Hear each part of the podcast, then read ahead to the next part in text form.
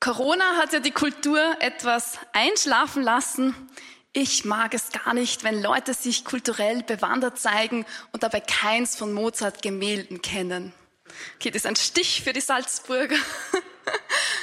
Gut, es werden wahrscheinlich die Touristen bald wieder kommen. Mal schauen. Okay, versuche das Niveau noch ein bisschen zu heben. Ich lerne immer von den Fehlern, die andere auf meine Empfehlung hin gemacht haben. Auch kein schlechter Tipp. Noch einer. Herr Arzt, mein Rücken tut mir extrem weh, wenn ich am Morgen aufwache. Der Arzt, dann wachen Sie lieber am Nachmittag auf. Funktioniert nicht immer so. Na gut, also wir brauchen oft einen Arzt, immer wieder mal einen Arzt, aber was wir noch mehr brauchen ist, wir brauchen einen Tröster, einen Beistand und einen Helfer. Das wirst du wahrscheinlich auch in deinem Leben schon bemerkt haben. Wir brauchen jemand, der uns zur Seite steht, weil wir sehr oft in Situationen kommen, wo wir extrem herausgefordert sind und manchmal sogar mehr als herausgefordert. Ich habe die Geschichte gehört von einem jungen Mann und er kam aus sehr, sehr schwierigen Verhältnissen, familiären Verhältnissen. Ähm, sein Vater hat die Familie bald verlassen, die Mutter schwere Alkoholikerin und er hatte so viele Probleme in seinem Leben, dass er sich gedacht hat, ich werde mein Leben beenden. Und er war an diesem Tag, es war ein Samstagabend, im Einkaufszentrum unterwegs und er hatte so ein schweres Herz und dachte, okay, es muss etwas passieren, sonst war's das mit meinem leben. Und er hat dann gesagt, okay Gott, ich weiß nicht, ob es dich gibt, aber wenn es dich gibt und wenn du einen Plan hast mit meinem Leben, dann musst du mir das so deutlich zeigen, dass das nicht zu übersehen ist. Und er sagt, wenn in den nächsten fünf Minuten jemand in der Mitte des Einkaufszentrums einen Handstand macht, dann werde ich mein Leben mir, dann werde ich mir das Leben nicht nehmen.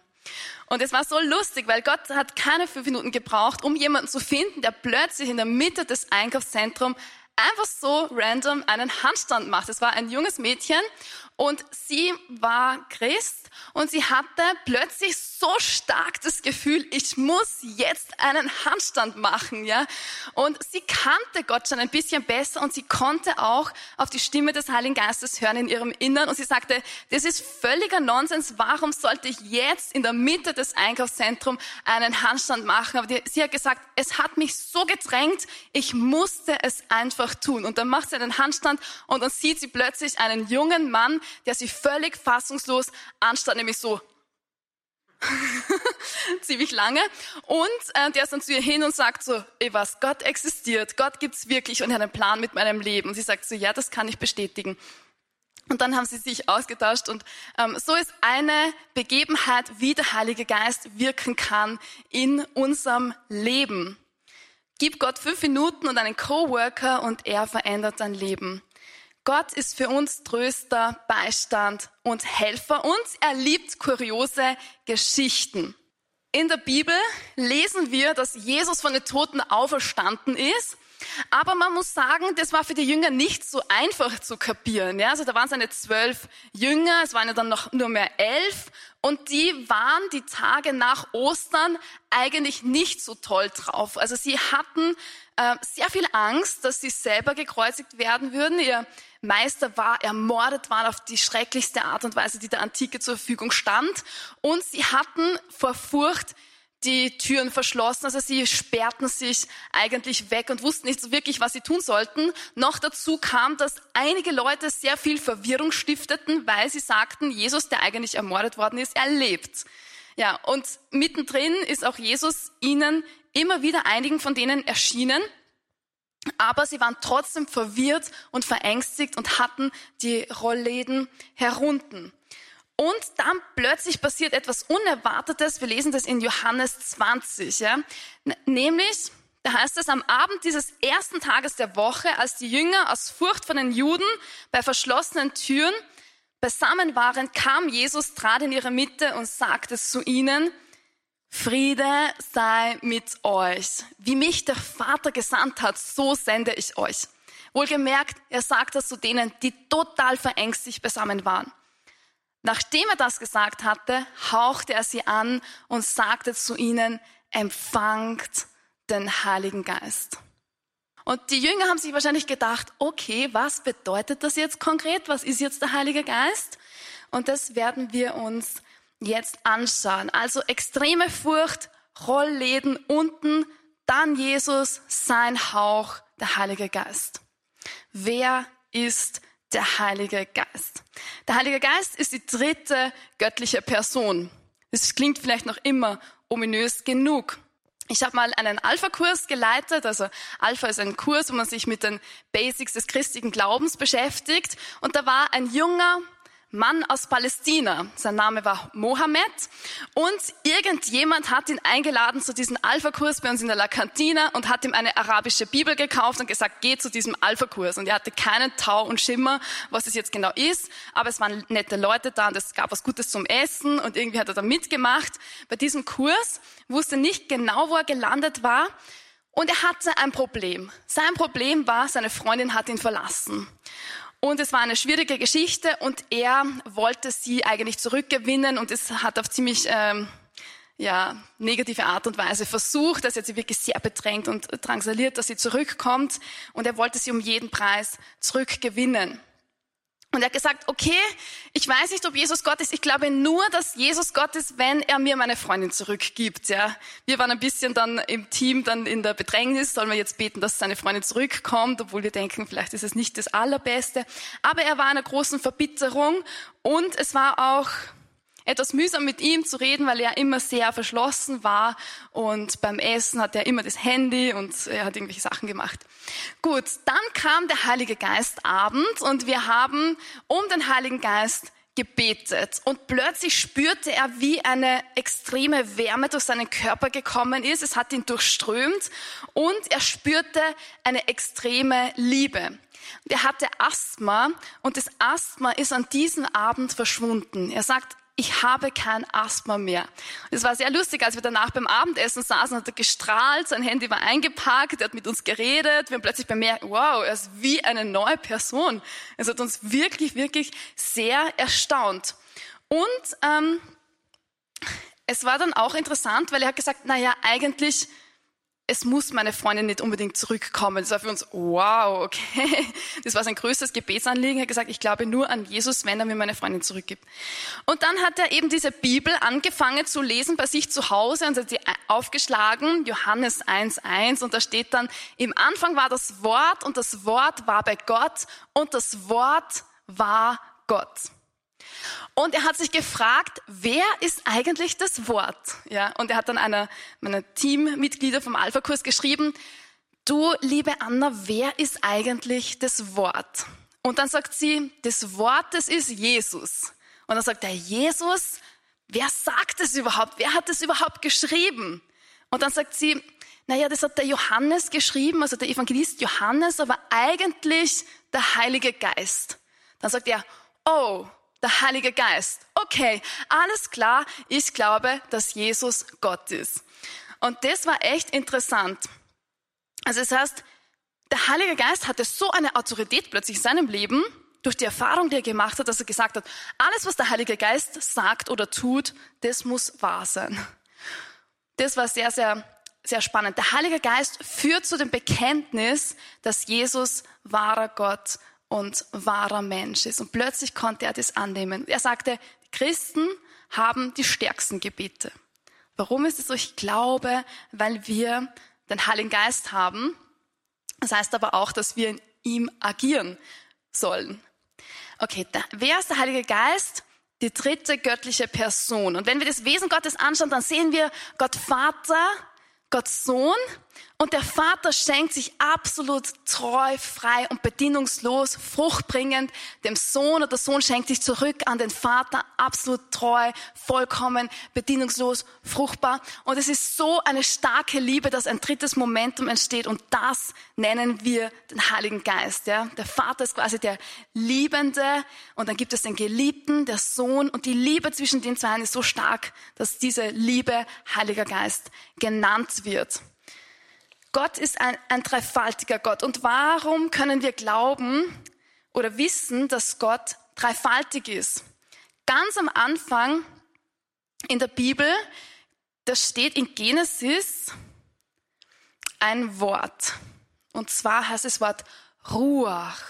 Ruach in Genesis 1, 2. Die Erde war wüst und wir und Finsternis lag über der Urflut und Gottes Ruhe, Gottes Geist schwebte über dem Wasser. Gott sprach, es werde Licht und es wurde Licht. Und Ruach, das ist ein, ich habe extra nachgeschaut, ein onomatopoetisches Wort, ja? Vielleicht hast du irgendwann mal in Deutsch aufgepasst. Die Onomatopoesie, das ist ein Wort so quasi, wo wir schon hören, dass da was dahinter ist. Ja, es ist quasi wie, es heißt Atem oder Hauch. Also wenn wir sagen Ruach, kannst du sagen Ruach, dann hören wir schon, okay, das ist ein, ein Hauch, das ist der Atem Gottes drinnen. Das heißt, der Atem Gottes schwebte über dem Wasser. Das lesen wir in Genesis. Gott verströmt seinen Atem in die Welt hinein. Und dann sprach Gott, es werde Licht und es wurde Licht. Und wer war da? Der Geist Gottes war beteiligt an der ganzen Sache. Also er, der Wind, der Atem des lebendigen Gottes, er ähm, war Teil, als die Schöpfung wurde. Der, er, der Heilige Geist, er ist die schöpferische Kraft. Und dann geht's weiter. Genesis 1,26, ein paar Verse später. Dann sprach Gott, lasst uns Menschen machen als unser Abbild, uns ähnlich. Und wohlgemerkt hier steht, ähm, lasst uns Menschen machen. Ja? Und wenn man im Hebräischen schaut, dann gibt es ein, mehrere Wörter für Gott, verschiedene Ausdrücke. Und hier steht das Wort Elohim, das eigentlich Plural ist. Ja? Also Gott ist eins und drei gleichzeitig. Dann sprach Gott im Plural, lasst uns Menschen machen als unser Abbild. Das heißt, Gott ist drei. Gott ist dreifaltig und wir sind sein Abbild. Dort, wo der Heilige Geist ist, dort passiert Leben, dort geht die Post ab. Der Heilige Geist war dabei, als wir entstanden sind. Gott formt quasi Menschen aus dem Ackerboden und dann haucht er ihm das Leben ein. Und das ist quasi wie eine Mund-zu-Mund-Beatmung, die wir von, von Gott empfangen. Gott erhaucht uns das Leben ein. Und das passiert übrigens auch jedes Mal, wenn ein Kind entsteht. Die Eltern geben das Erbmaterial quasi, aber Gott haucht dem Kind das Leben ein.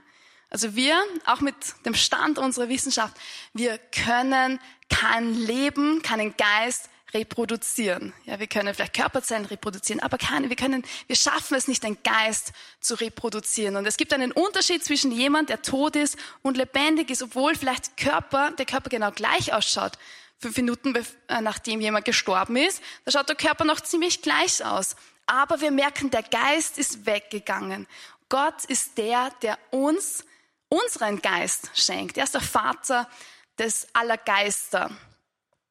Und Gott gibt uns seinen Geist. Es gibt einen Unterschied zwischen dem Geist eines Menschen und dem Geist Gottes. Ja, jeder hat einen Geist, aber Gott, er schenkt uns zusätzlich seinen Geist. Und wenn sein Geist, der Geist Gottes, sich mit deinem Geist vereinigt, dann ist es eine sehr, sehr tiefe Form von Intimität. Das heißt, du kannst ganz tief mit Gott Intimität erleben. Das ist nicht auf körperlicher Ebene, sondern auf geistiger Ebene, auf spiritueller Ebene. Wenn du willst, dann kann sich dein Geist mit dem Geist des allmächtigen Gottes vereinigen. Und wann gibt er uns jetzt seinen Geist? Kurz bevor Jesus nach Hause geht zum Vater, sagt er in Johannes 16,7, ich aber sage euch die Wahrheit. Es ist gut für euch, dass ich weggehe. Denn wenn ich nicht weggehe, dann kommt der Tröster nicht zu euch. Wenn ich aber gehe, werde ich ihn zu euch senden. Und kurze Zeit später sagt er nochmal, Johannes 14, 6. Und ich werde den Vater bitten und er wird euch einen anderen Beistand geben, der für immer bei euch bleiben soll. Den Geist der Wahrheit. Gott gibt uns seinen Geist. Und wann gibt uns jetzt genau seinen Geist? Und zwar, als Jesus am Kreuz hängt, dann lesen wir, er hauchte seinen Geist aus. Jesus ist wahrer Gott und wahrer Mensch. Er haucht seinen Geist aus. Jesus haucht quasi seinen Geist, seinen Ruach hinein in die Welt. Er verströmt seinen Atem hinein in die Welt. Und an jenem Abend, das haben wir vorhin gehört, des ersten Tages der Woche, als die Jünger aus vor den Juden die Türen verschlossen hatten, kam Jesus und er sagt, Friede sei mit euch und er haucht sie an und er schenkt ihnen seinen Ruach, seinen Heiligen Geist. Empfangt den Heiligen Geist. Und ein drittes Mal, das lesen wir in der Apostelgeschichte 2, das ist das Ereignis von Pfingsten.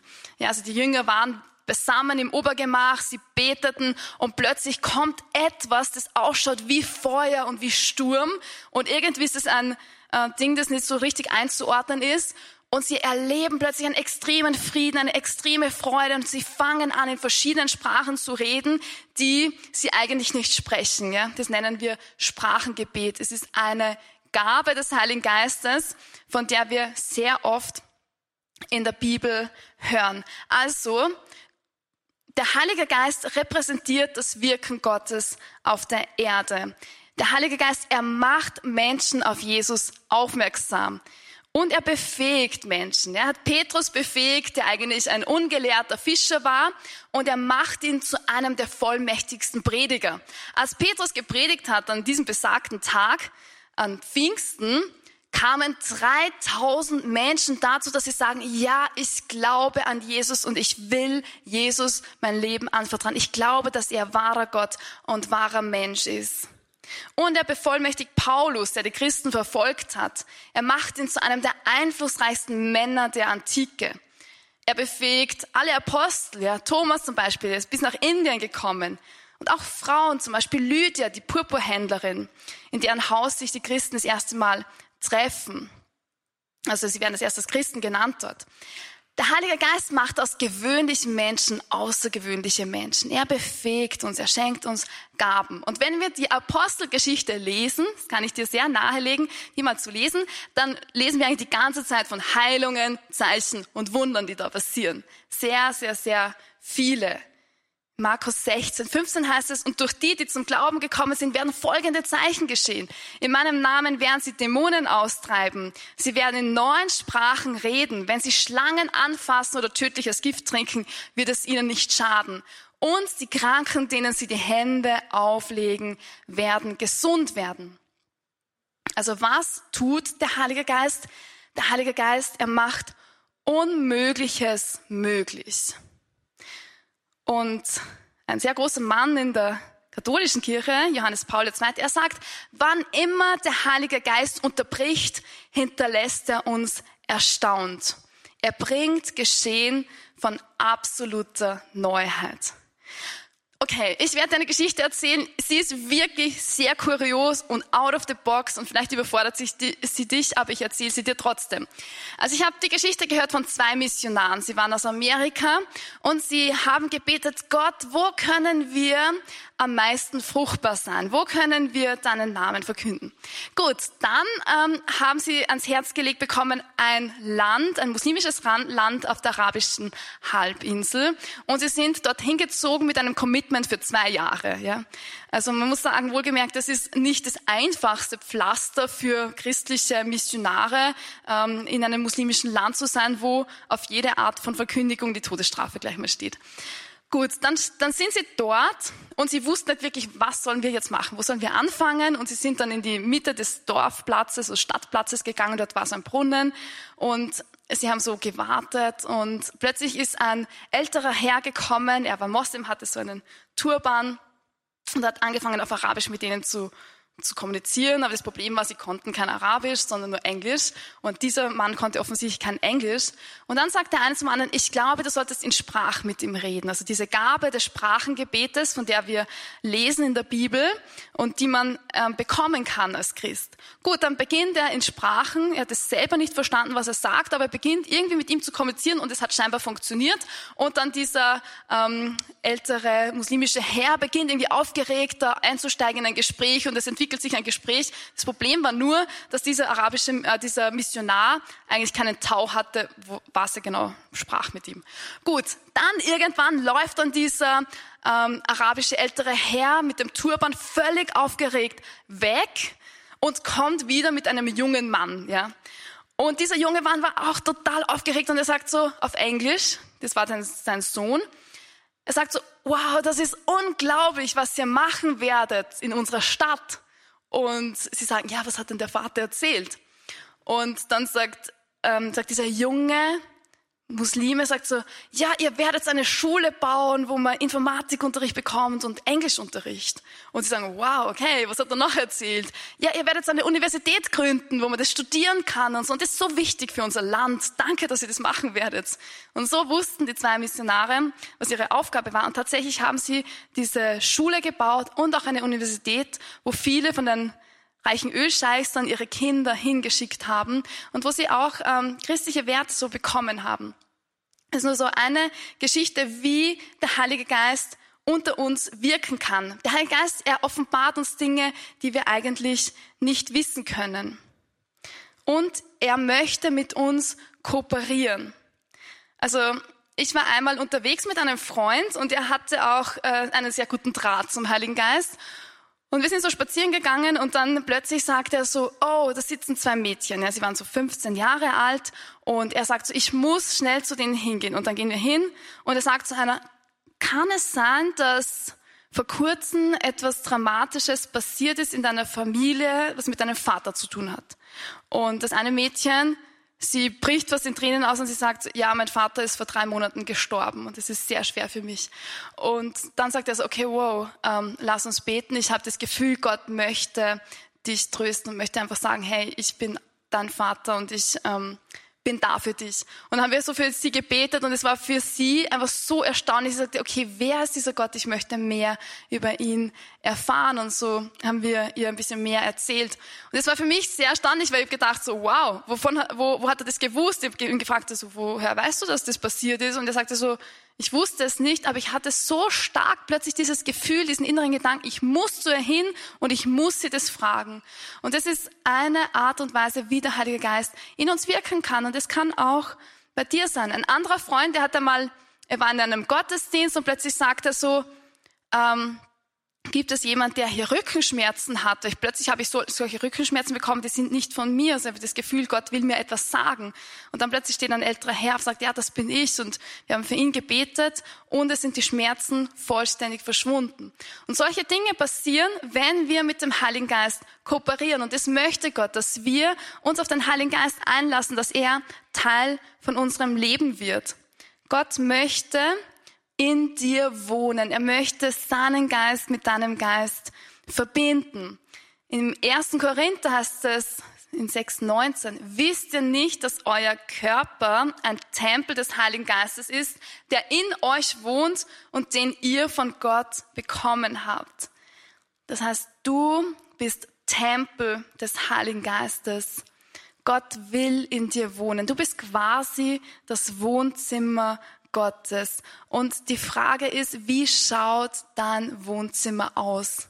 Ich hoffe, es ist gemütlich und ich hoffe, dass der Heilige Geist wirklich sehr, sehr gerne zu dir kommt. Und wie kannst du jetzt den Heiligen Geist empfangen? Wenn du sagst, wow, das klingt alles spannend, ich möchte mehr erleben, ich möchte den Heiligen Geist auch erfahren in meinem Leben, ganz konkret. Und er ist wirklich sehr, sehr hilfreich. Wie kann das passieren? Einfach indem du betest, komm, Heiliger Geist. Und ich sage dir, wenn du betest, er wird kommen. Der Heilige Geist, er liebt es, zu dir nach Hause zu kommen, dein Wohnzimmer, dein Inneres. Er liebt es, dich mit der Gegenwart des Himmels zu beschenken. Dort, wo der Heilige Geist ist, dort wird alles schön. Dort kommt die Freude, dort kommt der Friede, dort kommt Erfüllung, dort kommt Heilung. Ich habe so viele körperliche Heilungen auch gesehen, als wir einfach nur gebetet haben, komm, Heiliger Geist. Und das werden wir auch heute tun.